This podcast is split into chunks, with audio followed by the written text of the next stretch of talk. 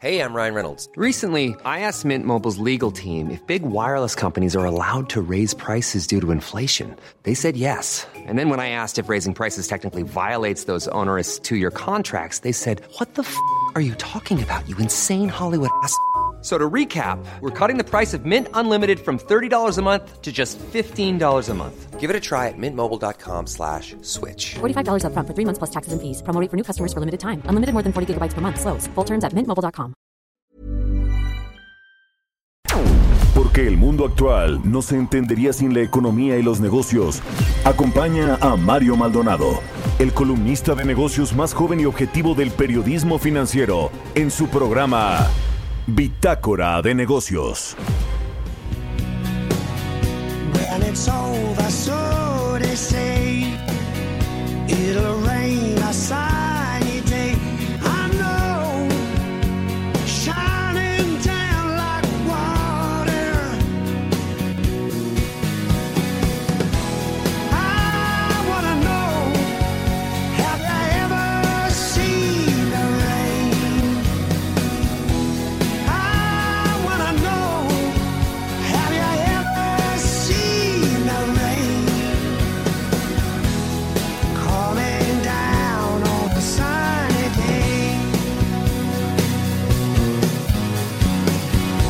yesterday.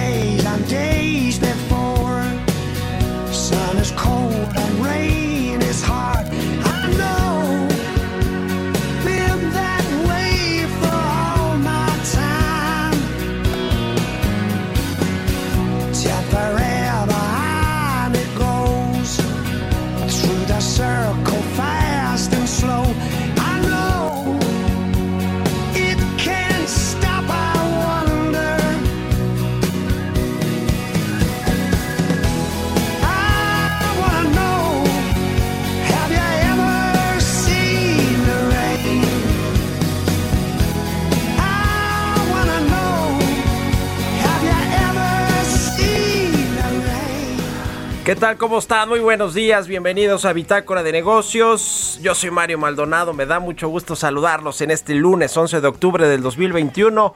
Son las 6 con 4 minutos, tiempo del centro de México. Estamos transmitiendo en vivo desde la capital del país, aquí en las instalaciones del Heraldo Radio, en la Ciudad de México, en, el, en Insurgente Sur. Un saludo a quienes nos siguen a través de la 98.5 de FM a todos los que madrugan, despiertan tempranito con nosotros aquí en Heraldo Radio, muchas gracias y un saludo también a quienes nos escuchan en Monterrey, Nuevo León por la 99.7 de FM, en Guadalajara, Jalisco por la 100.3 de FM y en el resto del país también a través de las estaciones hermanas del Heraldo Radio.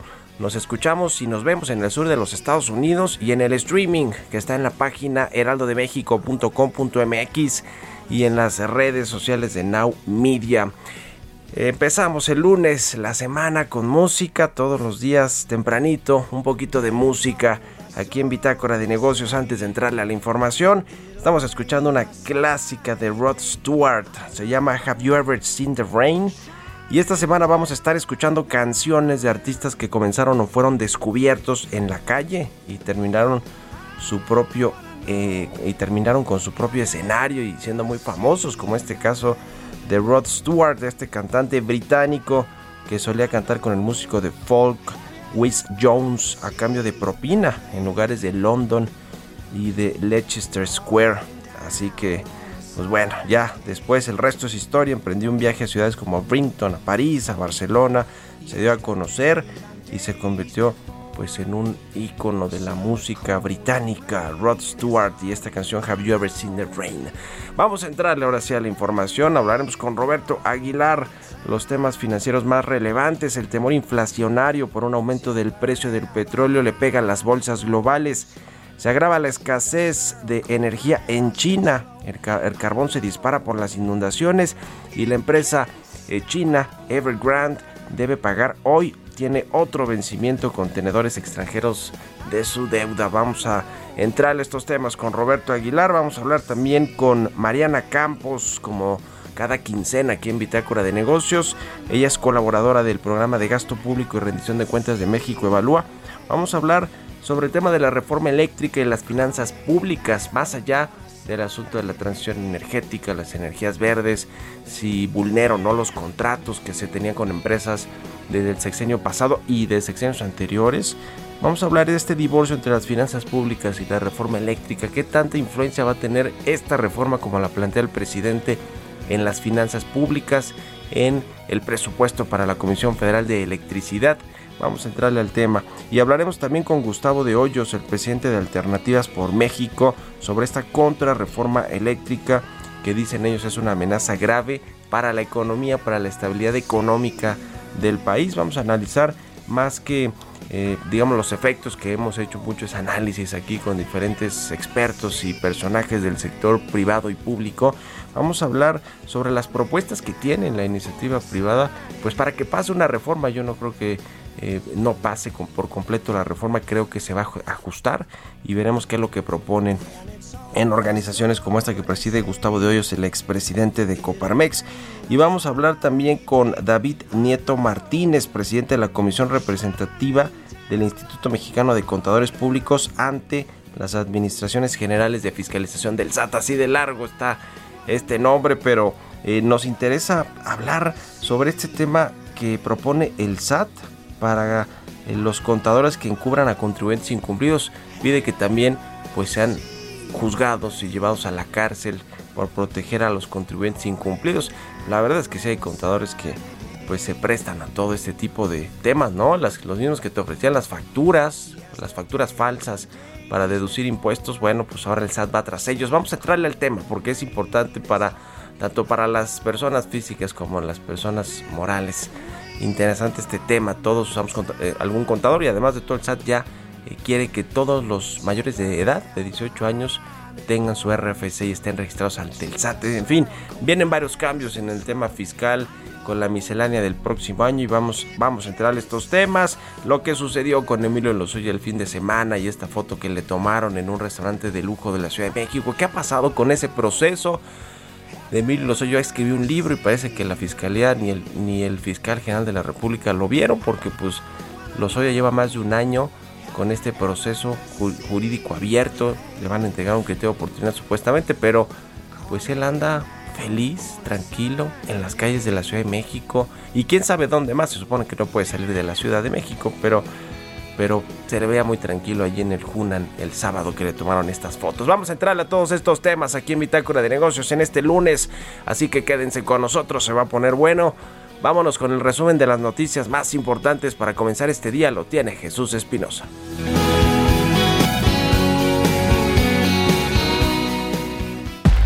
El resumen.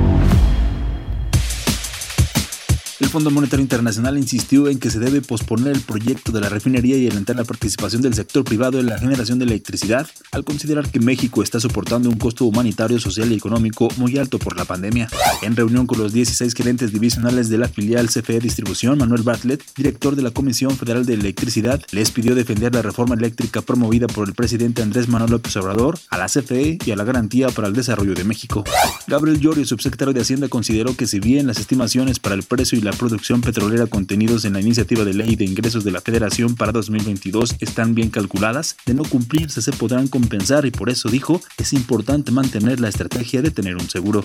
La Secretaría Ejecutiva del Sistema Nacional Anticorrupción y la Procuraduría Fiscal de la Federación firmaron un convenio de colaboración donde se establecieron los mecanismos de coordinación e intercambio de información entre ambas dependencias con el objetivo de que realicen diversos proyectos y acciones encaminadas al combate a la corrupción.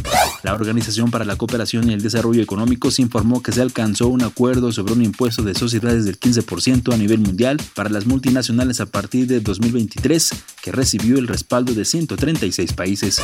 El informe del Departamento de Trabajo en Estados Unidos informó que los empleadores de ese país agregaron solo 194 mil empleos en septiembre, una segunda ganancia débil consecutiva. También mostró que la tasa de desempleo cayó bruscamente a 4.8% desde 5.2% en agosto. Bitácora de negocios en El Heraldo Radio. El editorial.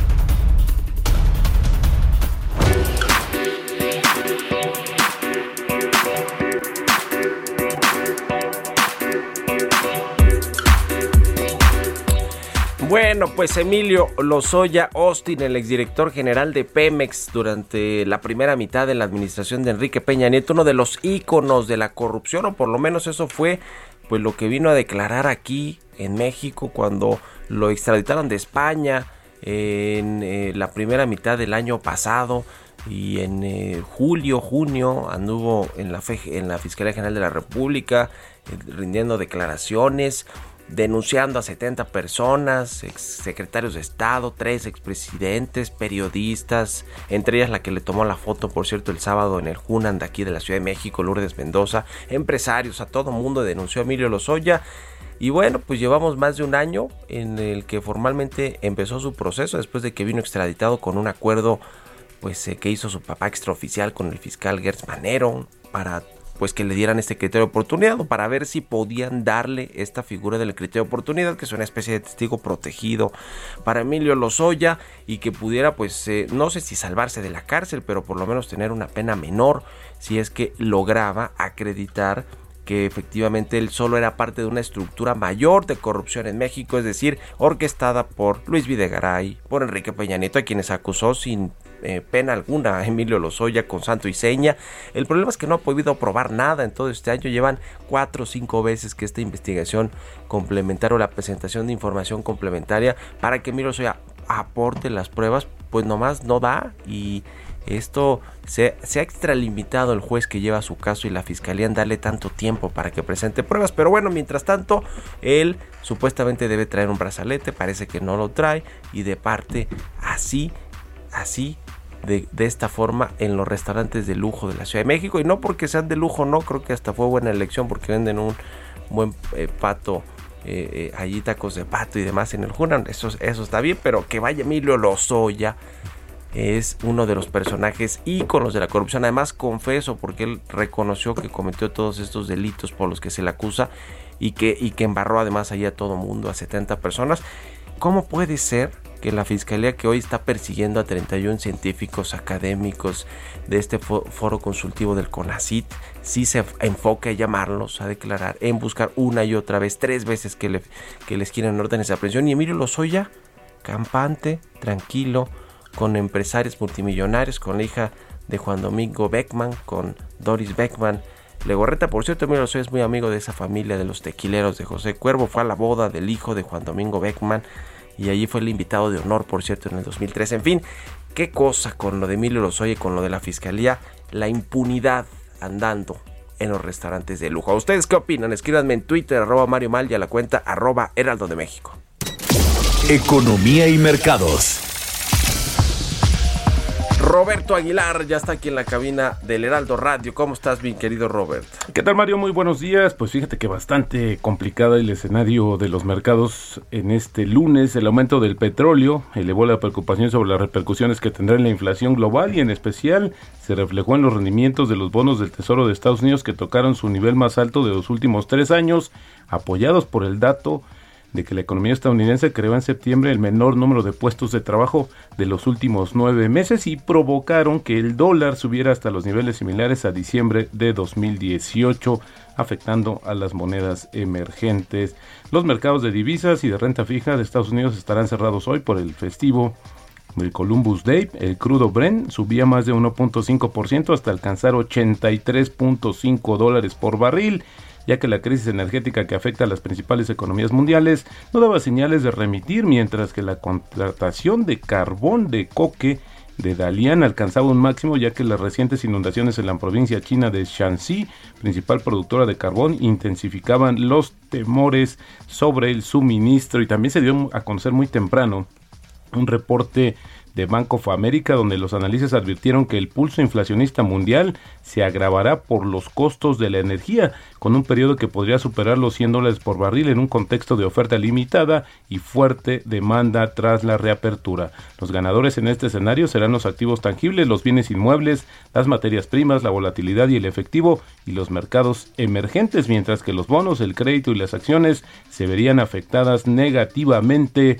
Bank of America recomendó las materias primas como cobertura y señaló que los recursos representan entre el 20 y el 25% de los principales índices de renta variable en Reino Unido, Australia y Canadá, el 20% en los mercados emergentes, el 10% en la zona euro y tan solo el 5% en Estados Unidos, China y Japón. Y bueno, la temporada de resultados de, de resultados eh, financieros en Estados Unidos comienza esta semana y es probable que traiga consigo noticias sobre las interrupciones de la oferta y también aumento de los costos en línea con el efecto inflacionario. Bueno, pues JP Morgan, eh, Bank of America, Morgan Stanley y Citigroup, y Citigroup y Goldman Sachs son los que esta semana van a dar a conocer sus cifras y bueno, la, también, la atención también se va a centrar en los datos sobre la inflación y las ventas minoristas de Estados Unidos, así como en las actas de la última reunión de la Reserva Federal. Y hablando de Goldman Sachs, este banco internacional recortó su expectativa de crecimiento económico para Estados Unidos a 5.6% para 2021 y 4% para 2022. Esto a raíz de una disminución prevista en el apoyo fiscal hasta fines del próximo año y una recuperación del gasto del consumidor más lenta de lo que se esperaba anteriormente. Bueno, antes se esperaba un PIB de 5.7% en 2021, bueno, bajó ligeramente, pero la mayor disminución vino justamente para el año de 2022. Estos eh, analistas señalaron que un lastre provocado por el virus más poderoso, más duradero en los servicios al consumidor sensibles a los virus, así como la expectativa de que el suministro de semiconductores probablemente no va a mejorar hasta la primera eh, mitad del próximo año, retrasando la reposición de existencias hasta 2022. Y bueno, también el fin de semana se dio a conocer este avance del acuerdo global para garantizar que las grandes empresas paguen una tasa impositiva mínima del 15% y dificultar así la evasión de impuestos.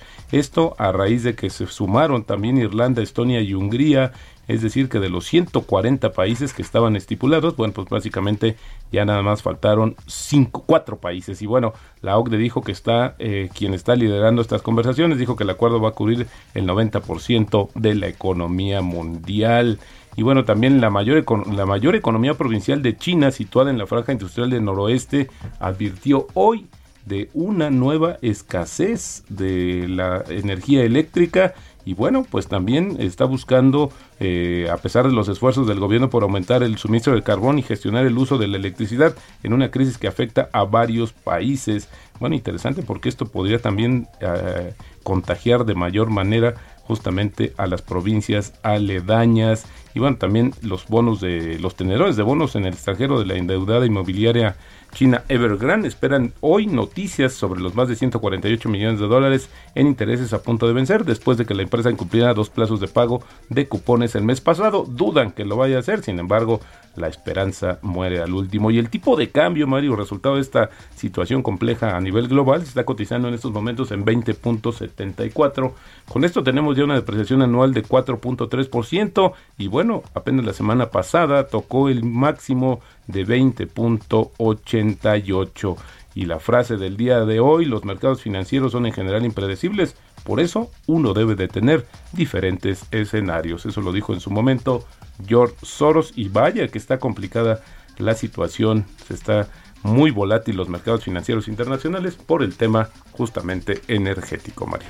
Pues ahí está mi querido Robert, gracias, nos vemos al ratito en la Al contrario, Mario, muy buenos días. Roberto Aguilar, síganlo en Twitter, Roberto AH, y le decía al ratito a partir de las 7 en el canal 10 en las noticias de la mañana, son las 6 con 20 minutos, vamos a otra cosa. Bitácora de negocios. Vamos a platicar como cada quincena aquí en Bitácora de Negocios con Mariana Campos. Ella es coordinadora del programa de gasto público y rendición de cuentas públicas de México Evalúa. ¿Cómo estás, Mariana? Muy buenos días. Muy buenos días, Mario. Bien, gracias. Saludos al auditorio. Pues la reforma eléctrica que ha generado, vaya que ha generado polémica y comentarios de todos los analistas, ustedes que se enfocan mucho en el análisis precisamente de, de las finanzas públicas, de los presupuestos, de la cuenta pública, pues ya anticipan, como está planteada la reforma, que va a ser negativa para las finanzas públicas de México, el, el costo que tendrá para el erario mexicano. Cuéntanos, por favor, Mariana. Pues sí, Mario, mira, lo que nosotros estamos anticipando es que eh, esto va a demandar más recursos por parte del Estado para que, eh, digamos, eh, se pueda expandir la infraestructura eventualmente, ¿no? Y poder suplir el servicio que se está previendo. El día de hoy, de cada 100 pesos de la inversión pública, eh, 6 pesos están yendo a CFE, solo 2 a salud y educación, Mario. Entonces, eh, nos preocupa mucho cómo esto pueda desplazar más recursos de, de, lo, de lo poquito que se va a estos fines tan importantes. También nos preocupa el subsidio eléctrico, Mario. Es un subsidio permanente, es un subsidio además regresivo, es decir, beneficia más a quienes más tienen. Y eh, pues bueno, ya eh, subió apenas en estos últimos seis años, perdón, cinco años, subió 117%, Mario. De 2016 a 2021 ha subido 117%. Eh, era apenas de 30 mil millones de pesos en 2016 y está presupuestado para el siguiente año 73 mil millones de pesos. Entonces, pues eso nos preocupa porque el modelo de la CFE, pues lamentablemente, eh, pues tú sabes que deriva en tarifas muy altas que se tienen que atenuar con este subsidio.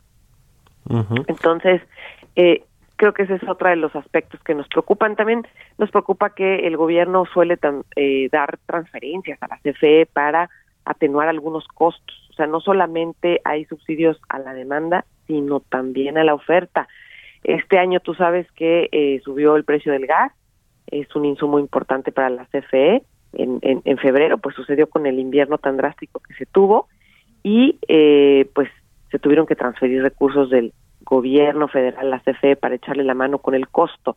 Entonces, eh, todos estos aspectos son los que nosotros prevemos que van a estar golpeando a las finanzas públicas. La pregunta es cómo se va a financiar este recurso, dado que se presentó esta reforma sin un estudio de impacto presupuestario. Uh -huh. Es decir, vemos un divorcio tremendo entre la reforma y, eh, y las finanzas públicas.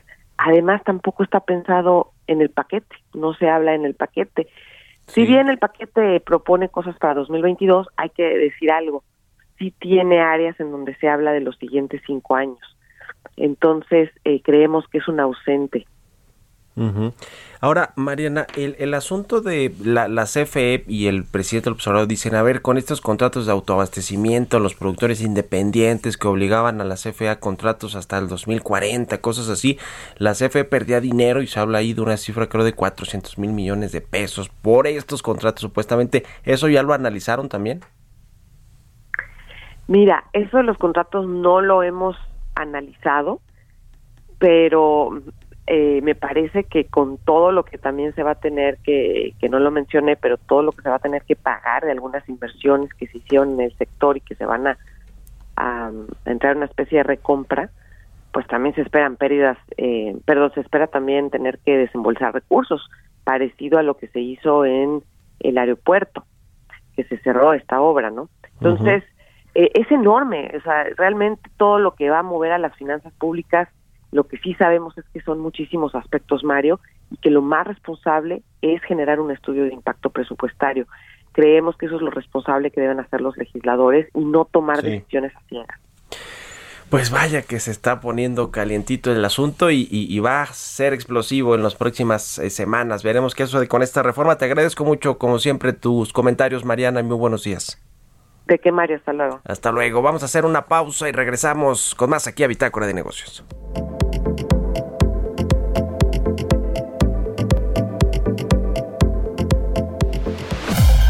Continuamos en un momento con la información más relevante del mundo financiero en Bitácora de Negocios con Mario Maldonado.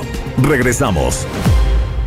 Heraldo Radio, la HCL se comparte, se ve y ahora también se escucha. Estamos de vuelta en Bitácora de Negocios con Mario Maldonado.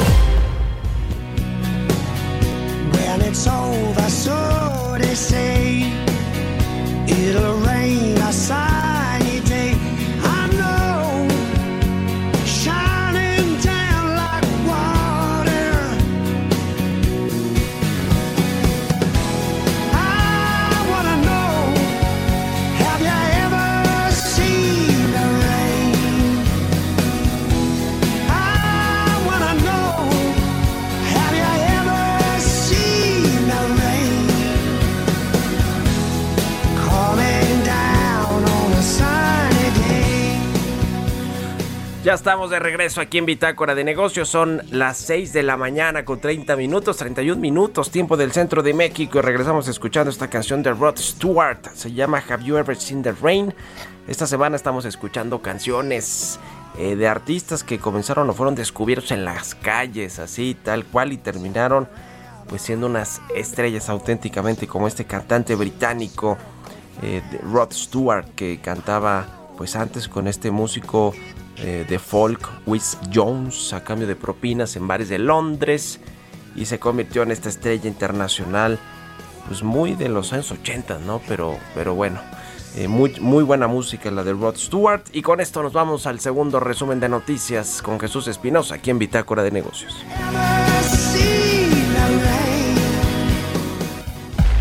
El resumen. Raquel Buenrostro, jefa del Servicio de Administración Tributaria, informó que en plena pandemia por COVID-19 en 2020 aumentó 19% el número de personas que presentaron su declaración fiscal. Aseguró que esto se debió a una mayor percepción de justicia fiscal y destacó que esto beneficia al país y es un aliciente para empresas con inversiones en Asia que quieren venir a nuestro país. Citibanamex consideró que incluir en la reforma fiscal modificaciones en tributación de plataformas digitales y eliminar algunos subsidios y compensaciones regresivas, entre otros, podría aumentar los ingresos en un punto porcentual del Producto Interno Bruto como máximo. La Comisión Reguladora de Energía informó que el gas bienestar volvió a reportar un incremento en los precios del gas LP en Iztapalapa. Subió 83 y 75 centavos por kilogramo de gas licuado de petróleo LP vendido en cilindros metálicos en algunos lugares de esa alcaldía. De acuerdo con datos del Centro de Investigación y Competitividad Turística de la Universidad de Anáhuac, para la temporada de fin de año 2021 las aerolíneas programaron 42.3% más vuelos de Estados Unidos a playas mexicanas que para el mismo lapso de 2019 antes de la pandemia.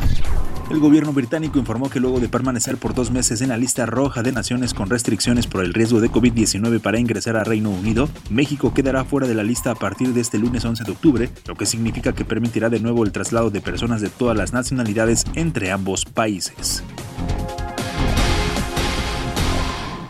Bitácora de negocios. Y hace unos eh, minutos se dio a conocer por parte de la Academia eh, del Premio Nobel que pues tres eh, economistas se llevan este Premio Nobel de Economía. Se dio a conocer esto ya en Estocolmo, en Suecia, como, como se da a conocer, pues ya se ha pasado con el Nobel de Economía, con el Nobel de, de Literatura, de la Paz y algunos otros. Bueno, pues se trata de los economistas David Card, Joshua Angrist y Guido Imbens, que ganaron este lunes, le decía, el Premio Nobel de Economía 2021 por ser pioneros en el uso de experimentos naturales para comprender los efectos causales de la política económica y otros fenómenos. Los experimentos naturales utilizan situaciones de la vida real para calcular los impactos en el mundo, un enfoque que se ha extendido a otros campos y que revolucionó la investigación empírica no es la primera vez que estos tres economistas han sido nominados por institutos estadounidenses para el Nobel de Economía. Y bueno, pues eh, eh, lo obtuvieron finalmente este 2021. Hoy se dio a conocer este premio que pues es el más relevante para un economista tener un Nobel como para un escritor tener un premio, un premio Nobel de literatura. Y pues bueno, interesante saber eh, eh, a qué se refiere exactamente este tema de los experimentos naturales. Pero bueno, dice un miembro del comité del Premio Nobel de Economía que estos experimentos naturales están en todas partes. Y por ejemplo, uno, uno de ellos eh, los utilizó para explicar el aumento del salario mínimo en Nueva Jersey en la década de los 90 que llevó a los investigadores a revisar su opinión de que tales alzas siempre deberán conducir a una caída en las tasas del empleo. En fin, interesante el premio Nobel de Economía que se entregó a estos tres economistas. Les recuerdo los nombres, David Card, Joshua Angrist y Guido Imbens. Vamos a otra cosa. Entrevista.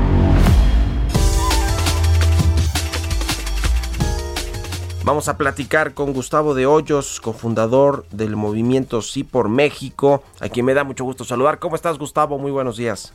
Eh, muy buenos días, Mario. Qué gusto saludarte a ti y a toda la audiencia.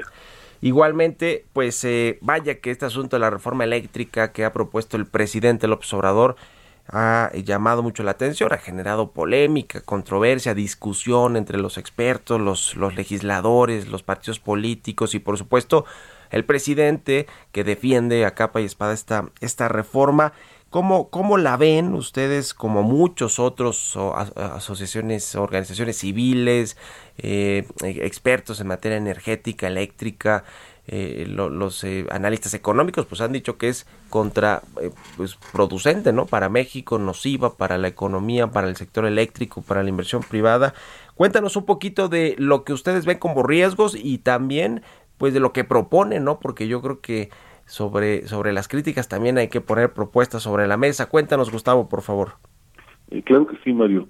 Empiezo diciéndote que esta iniciativa que ha presentado el Ejecutivo Federal y que, según él mismo ha dicho, tratará de estar promoviendo intensamente eh, a partir de hoy, eh, es una propuesta de perder, perder para el país, Mario. Es negativa en cualquier ángulo que uno la revise. Desde luego, el punto evidente electoral eh, tiene que ver con una regresión de prácticamente tres décadas donde había una concentración absoluta prácticamente por parte del gobierno del Estado mexicano en todos los momentos desde la producción hasta la distribución de la energía eléctrica.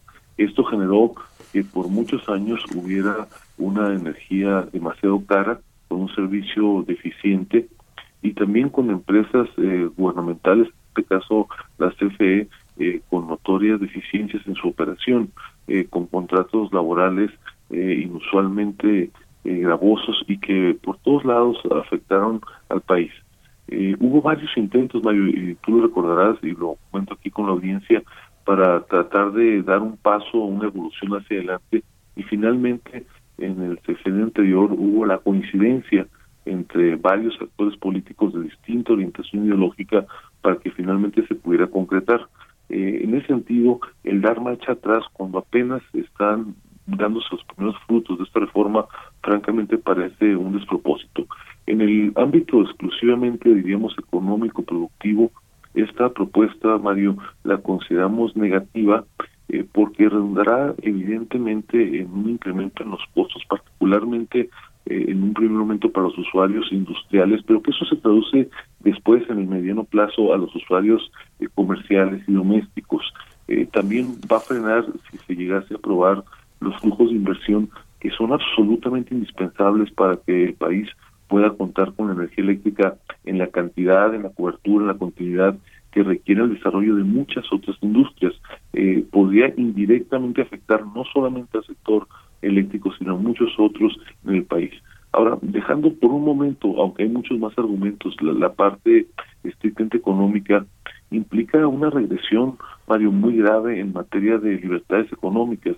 El mundo entero, incluso los países que antes se llamaban de la órbita comunista, están dando pasos hacia la liberalización de su economía y esta reforma de ser aprobada sería una regresión eh, ir avanzando en sentido inverso al que lo está haciendo el mundo en su conjunto, a generar mayores libertades, porque hoy en día la soberanía, Mario, no se puede entender en los términos de los años 70 o 80 del siglo pasado, o lo que implica la soberanía, en este caso energética, es la capacidad de un país para que el conjunto de sus actores, los privados, los públicos, con una eficiente coordinación gubernamental a través de órganos reguladores, genere la cantidad suficiente de disponibilidad necesaria de recursos energéticos, que ahora, y con esto doy el paso al tercer ámbito que me parece menos importante, que se traduce en los derechos de los ciudadanos de poder contar con energías limpias y con acceso a energías renovables. Hay una gran corriente, la conoces a nivel mundial, particularmente ha empezado en Europa, donde ya no solamente es un derecho el recibir energía para la vida cotidiana, sino la capacidad de los ciudadanos para consumir, eh, producir y vender energías renovables. Esto, si se aprobase la iniciativa del presidente López Obrador, evidentemente eh, nos distanciaría mucho este objetivo, pero además haría que el país cumplir, no pudiera cumplir con los compromisos internacionales en materia eh, de transición energética y sobre todo los compromisos para evitar se siga degradando el medio ambiente. En resumen, Mario, para decirlo en pocas palabras, afecta a la economía, afecta las libertades y el Estado de Derecho y afecta también en buena medida el medio ambiente. Por eso es que nos parece decir por México que bajo ninguna circunstancia esta iniciativa debería ser aprobada. Desde luego que estamos haciendo lo que nos corresponde para que la coalición que se impulsó desde Sí por México a través de la coalición de los legisladores ya de Acción Nacional, del PRI, del PRD y también trabajando muy de cerca los legisladores del Movimiento Ciudadano eh, puedan mantener una visión en el sentido que acabo de referir, de tal manera que esta iniciativa que requiere eh, necesariamente la concurrencia, los votos de algunos legisladores de oposición no pueda ser aprobada.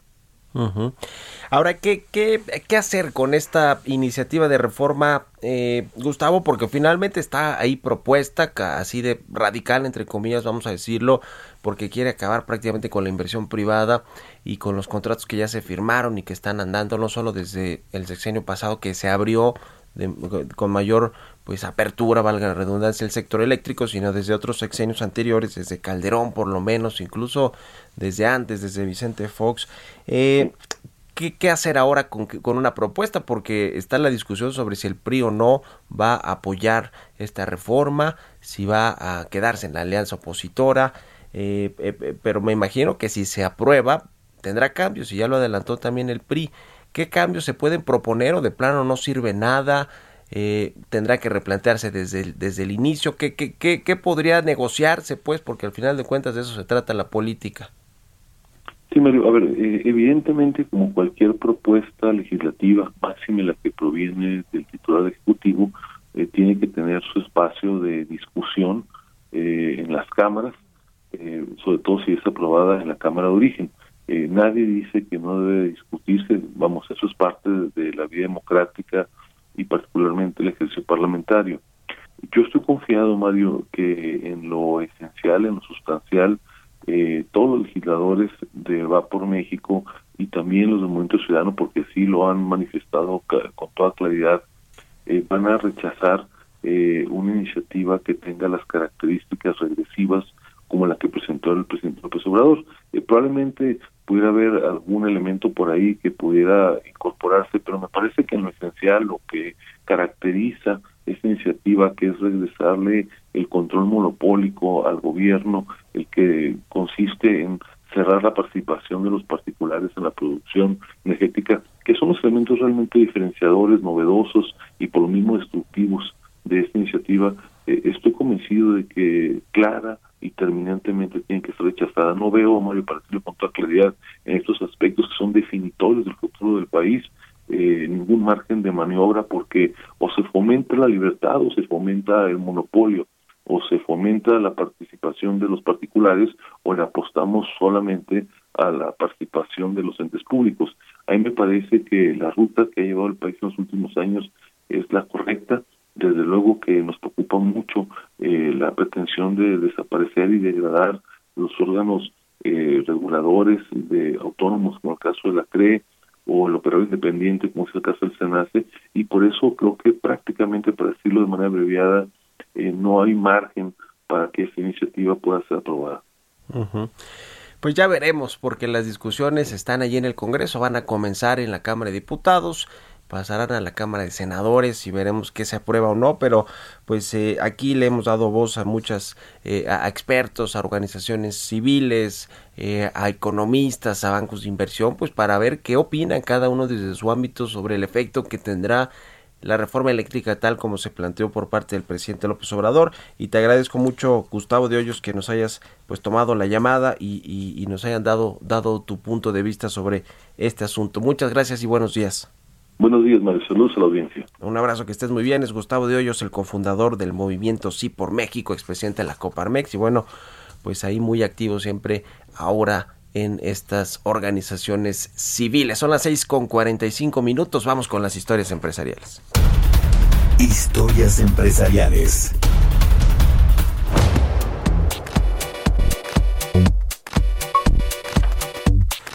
Y bueno, pues mientras todo esto, mientras todo esto pasa, hay industrias que vaya que la siguen sufriendo por la escasez de muchos productos, ¿eh? no solo estos semiconductores o los chips que utilizan los autos, los aparatos tecnológicos y, algunas otras cosas, eh, sino, sino muchas otras eh, industrias por la escasez, por todo este reacomodo que ha habido en las cadenas de producción de las cadenas de valor a nivel mundial y que pues sí fue generado por, por la crisis del COVID-19. Continúa a nivel global esta escasez de chips y las importaciones de México registran números por debajo de su nivel de la pandemia del COVID-19. Vamos a escuchar este tema de la importación de chips que nos preparó nuestra compañera Giovanna Torres. Debido a los diversos apagones que se han registrado en China, ha surgido la amenaza para el suministro de chips y otros bienes, a tal grado de que han obligado en algunas fábricas en provincias de ese país a reducir las horas de operación o cerrar temporalmente mientras los funcionarios intentan controlar el uso de energía. Además, en una de las áreas más afectadas, Kunshan, una ciudad en la provincia de Jiangsu del estado de China, cerca de Shanghái, más de 10 compañías relacionadas con semiconductores con sede en Taiwán presentaron anuncios en la Bolsa de Valores de Taiwán diciendo que cerrarán temporalmente las instalaciones locales. De este lado del planeta, la escasez de semiconductores a nivel mundial ha ocasionado la reducción de producción de autos en México y como consecuencia han disminuido las exportaciones de nuestro país de diferentes productos. Las importaciones de semiconductores al mercado mexicano subieron 9.3% en comparación con igual periodo del 2020. De enero a julio de este 2021, México incorporó estos productos principalmente Taiwán, China, Malasia, Vietnam y Estados Unidos. Catherine Tai, representante comercial de Estados Unidos, señaló que China ha invertido 150 mil millones de dólares en la industria de los semiconductores. Agregó que en 2014, China emitió un plan industrial para anunciar el objetivo de establecer una industria de semiconductores líder en el mundo para el 2030, mientras que las importaciones mexicanas de semiconductores subieron de 14 mil a 847 millones de dólares en 2011 hasta un récord de 24 mil 666 millones en 2019 para luego descender a 20 mil 83 millones en 2020. Para Bitácora de Negocios, Giovanna Torres. Mario Maldonado en Bitácora de Negocios. Bueno, pues ahora que hablamos con Gustavo Diollos de la contrarreforma eléctrica del presidente López Obrador, hoy precisamente va a estar en la conferencia matutina del presidente la secretaria de Energía Rocío Nale explicando pues cuáles son los fundamentos de esta iniciativa de reforma, aunque en realidad pues la, la elaboró más bien Manuel Barlet más que Rocío Nale. Yo creo que estará presente también el director general de la Comisión Federal de Electricidad.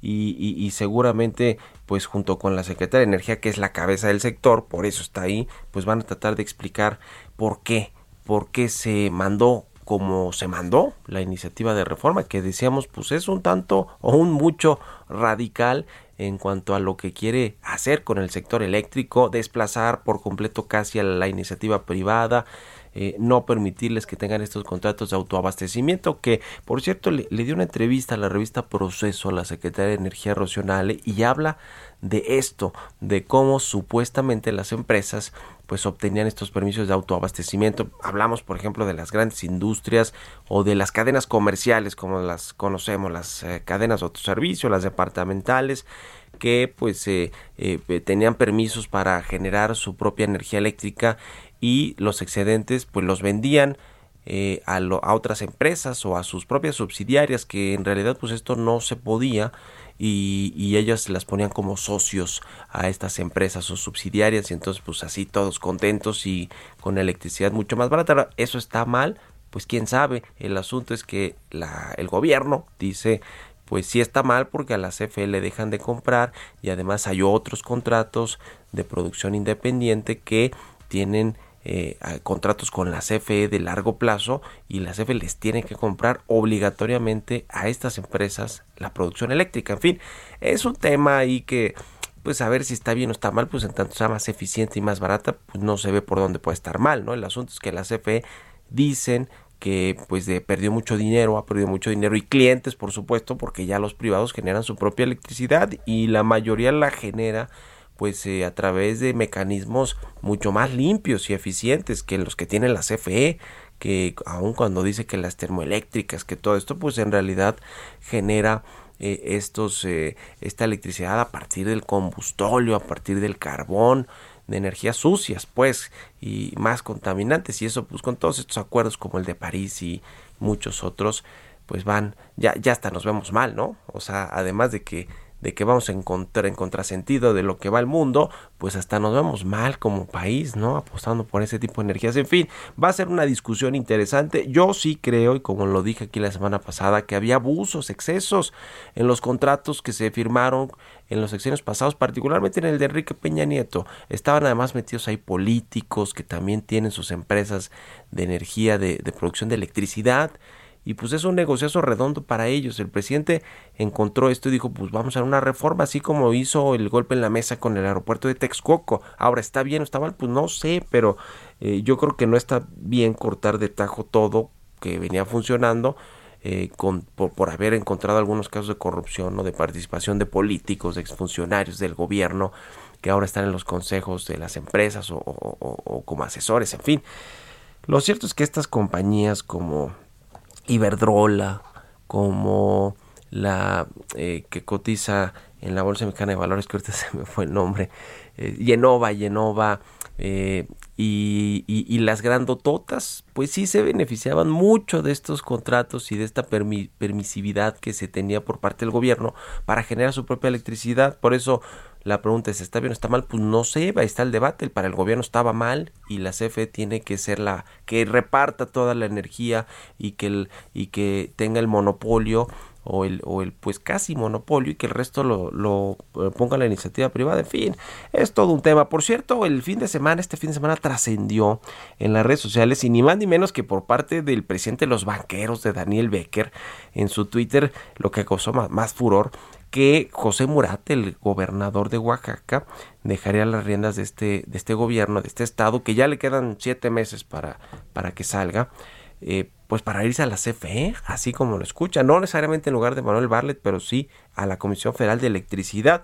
Ya le habíamos platicado aquí de las intenciones del grupo Tabasco para destronar a Manuel Barlet de la CFE y que sea el gobernador de Chiapas, Rutilio Escandón, quien sea el director de, este, de esta institución, de esta empresa productiva del Estado.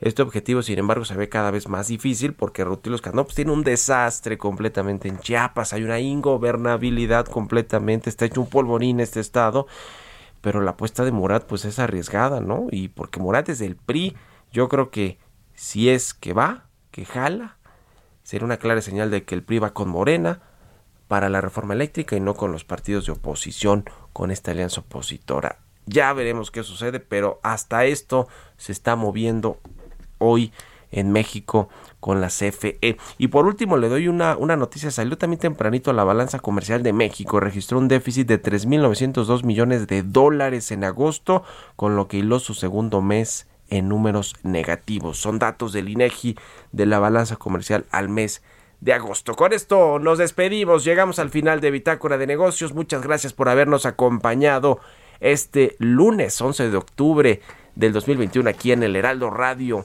Se quedan con Sergio Sarmiento y Lupita Juárez en estas frecuencias. Nosotros nos vamos a la televisión, al canal 10, a las noticias de la mañana.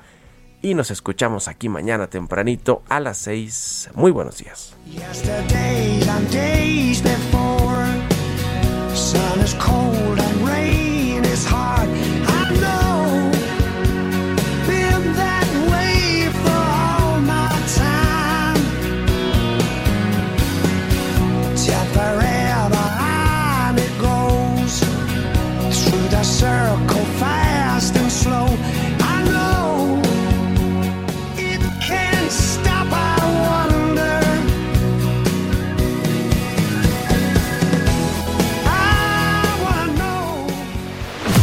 Fue Bitácora de Negocios con Mario Maldonado, donde la H suena y ahora también se escucha. Una estación de Heraldo Media Group. Deserves the best, and there's no better place to shop for Mother's Day than Whole Foods Market. They're your destination for unbeatable savings, from premium gifts to show-stopping flowers and irresistible desserts. Start by saving 33% with Prime on all body care and candles. Then get a 15-stem bunch of tulips for just $9.99 each with Prime. Round out Mom's menu with festive rosé, irresistible berry chantilly cake, and more special treats. Come celebrate Mother's Day at Whole Foods Market.